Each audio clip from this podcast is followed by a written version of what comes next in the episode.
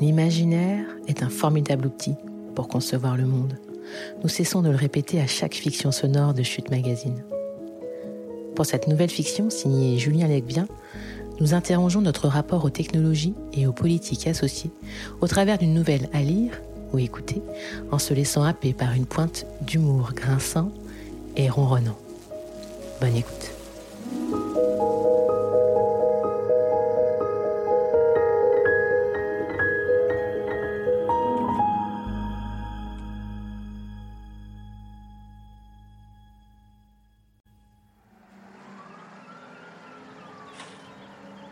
Langevin dissertait sur le meilleur moyen de mettre fin à ses jours quand il avisa un recueil de Dino Buzzati qui traînait sur son étagère. Il ouvrit machinalement l'ouvrage et lut une nouvelle qui lui fit abandonner provisoirement ses velléités suicidaires. L'idée qui développait Buzzati était fantastique, autant que séduisante. Le 31 décembre 1979, Dieu, excédé par tant de querelles entre les hommes, décidait de leur administrer une bonne leçon en tuant chaque semaine le plus puissant d'entre eux. Une quarantaine d'homicides divins plus tard, toute ambition de pouvoir avait disparu de la surface du globe et les rapports sociaux et diplomatiques s'en trouvaient totalement pacifiés.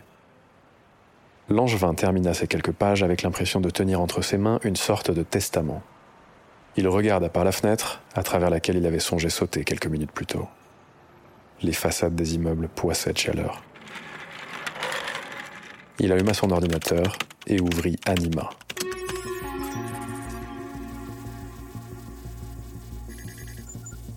En perfectionnant des systèmes d'intelligence artificielle pour le compte de grands conglomérats industriels, il avait cru designer un futur brillant. Deux ans auparavant, Intelligence Inc., l'entreprise qu'il employait, l'avait remercié. Anima, le logiciel grâce auquel Langevin et son équipe exploraient les interactions avec une dizaine d'espèces animales, était pourtant une petite révolution.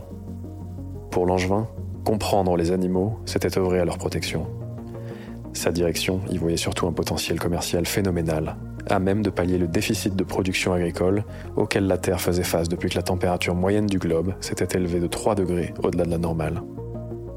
Entre le tropique du Cancer et celui du Capricorne, la morsure du Soleil était devenue intolérable. Un tiers de l'humanité était confronté à un choix cornélien. Mourir rôti en cultivant la terre ou mourir de faim à l'ombre du désespoir.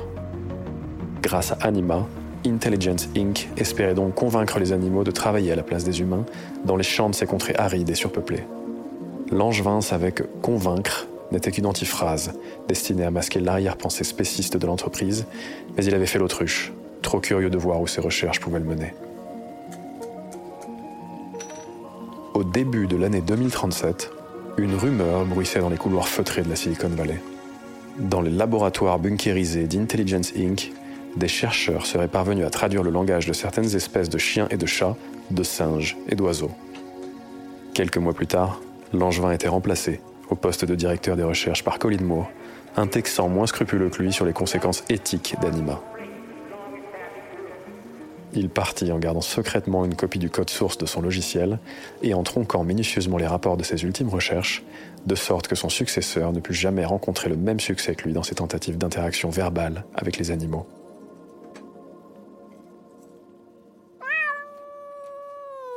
Langevin fit courir ses longs doigts sur l'échine de Max, un petit chat roux abandonné devant le perron de son nouvel appartement le jour de son retour à Paris. L'éclat de tristesse qu'il avait cru déceler dans ses yeux nacrés l'émut. Il adopta Max en même temps qu'il épousa l'exaltation d'Alex, un voisin rencontré le soir même dans un bar au pied de son immeuble. Si l'histoire se répète, c'est comme une farce. Le XXIe siècle est une décalcomanie du XXe siècle sans l'espoir de révolution. Que peut une poignée d'individus armés de fusils face aux drones tueurs et aux outils d'espionnage derrière lesquels se claquemurent les gouvernements et leurs armées? S'égosillait le jeune et sympathique étudiant en histoire entre deux goulets de bière. Le romantisme éploré d'Alex révélait la morosité de la jeunesse. Une fièvre anxieuse battait aux tempes du pays aussi violemment que la bière fouettait le sang de Langevin. Je pense que quelques hackers suffiraient à faire pencher la balance de ton côté, rétorqua-t-il, en pensant pour la première fois qu'il pourrait mettre son temps libre et ses compétences informatiques au service d'une cause qui lui semblait juste. Ouais, comme si ces gens-là n'étaient pas avant tout intéressés par l'argent, trancha Alex.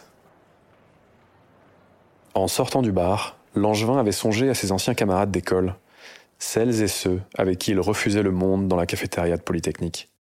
Sophia travaillait désormais pour une plateforme chinoise de vente en ligne de vêtements et Marwan pour un célèbre fabricant d'armes. Alors qu'il s'écroulait dans son lit, l'ange vint savourer une dernière fois le goût doux amer de la formule d'Alex. Si l'histoire se répète, c'est comme une farce.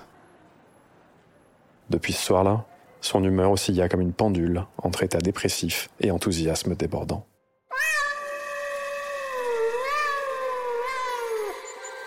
Lorsque les haut-parleurs reliés à l'ordinateur émirent un chuintement de trilles aigus et de miaulements, Max se figea. C'était la première fois que l'angevin sortait Anima du placard depuis que lui-même y avait été poussé. Il n'avait encore jamais testé son logiciel sur son propre animal de compagnie. Les chats sont parmi les animaux les plus expressifs, mais les micro-expressions de leur visage sont indétectables pour les humains. L'angevin ne sut donc pas comment interpréter le silence qui se prolongeait dans son salon, suspendu comme un point d'interrogation au-dessus de la tête de son chat. Finalement, Max miaula, et l'ordinateur analysa les modulations graves du félin en ces termes encourageants. Ami ou ennemi? L'angevin sourit et pianotait une réponse. Un feulement assuré et mielleux sortit de l'enceinte. Une longue conversation s'engagea entre Max et lui. Il y était question de querelle humaine et d'homicide divin. Les nuits suivantes furent agitées.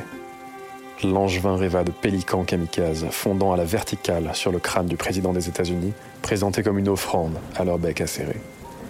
Le lendemain, il mouilla ses draps de sueur, sous l'effet de la vision d'un commando de taupes creusant des galeries souterraines sous la luxueuse maison d'Alexander Manioff, le mania du pétrole russe, écrasé sous les décombres.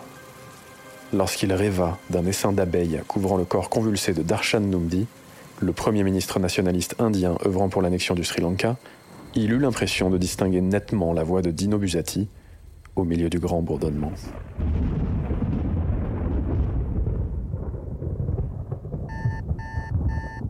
Au matin du troisième jour, il se réveilla avec l'envie de passer à l'acte et d'administrer lui aussi une bonne leçon aux humains. Les ingénieurs de sa trempe étaient souvent dépeints dans les médias comme des démiurges pavant vers l'enfer un chemin planté de bonnes intentions. L'analogie l'avait longtemps laissé indifférent. Aujourd'hui, il en savourait l'ironie. Anima était sa création. Grâce à elle, il pouvait échanger avec d'autres créatures terrestres. Pourquoi ne se servirait-il pas de ce pouvoir pour détruire toute forme de domination chez ses congénères, comme l'avait imaginé le dieu de Buzati Max ne fut pas difficile à convaincre. L'angevin n'eut pas besoin de lui forcer la patte. La question de son emprise sur les animaux était d'ailleurs une ligne rouge qu'il se félicita, des mois plus tard, quand tout fut terminé, de ne jamais avoir franchi. Après quelques discussions, Max convint avec ses mots de chat qu'ôter quelques vies humaines bien ciblées ramènerait certainement un peu d'harmonie sur la planète. Tout cela lui semblait fort rationnel. Si j'étais né dans un monde où nul homme ne s'était senti supérieur à un autre, je n'aurais probablement pas abandonné mon précédent maître, philosopha-t-il en plantant ses yeux de jade dans ceux de l'angevin, qui acquiesça en retour. Depuis les attentats de 2027 contre le président P, le palais de l'Élysée avait troqué son charme contre une protection renforcée. Toute personne s'attardant un peu trop longtemps dans les rues alentours était systématiquement contrôlée. Outre les barbelés, les gardes pléthoriques et la centaine de caméras infrarouges équipées d'un logiciel de reconnaissance faciale et disséminées à l'intérieur et à l'extérieur du bâtiment, la maison présidentielle disposait d'un service informatique autonome et réputé inattaquable. Il suffit à Max de marcher tranquillement de toit en toit jusqu'à la pelouse située derrière l'élégante bâtisse. La France était alors au bord d'un conflit avec l'Espagne pour le contrôle des ressources en eau potable des Pyrénées. Qui allait se soucier des allées et venues d'un chat? Un jardinier, tiré à quatre épingles, tenta bien de le chasser, mais il ne parvint qu'à salir son pantalon de toile en farfouillant à quatre pattes dans un massif d'azalées de Chine au reflet orangé qui camouflait le pelage roux de Max. Il y resta caché jusqu'à ce que la lumière décline. Déambulant dans le jardin au soleil couchant, Marc Nambin, premier homme de France, avait comme d'habitude laissé grandes ouvertes les fenêtres de l'appartement présidentiel. Marlène Bandorne, sa femme et asthmatique présidente de la République, tenait à ce que les pièces soient aérées quotidiennement. Max se faufila à travers l'une d'entre elles et se cacha sous le lit du couple le plus important du pays. Le lendemain matin, Langevin sourit en voyant apparaître sur sa montre connectée les mines graves des journalistes.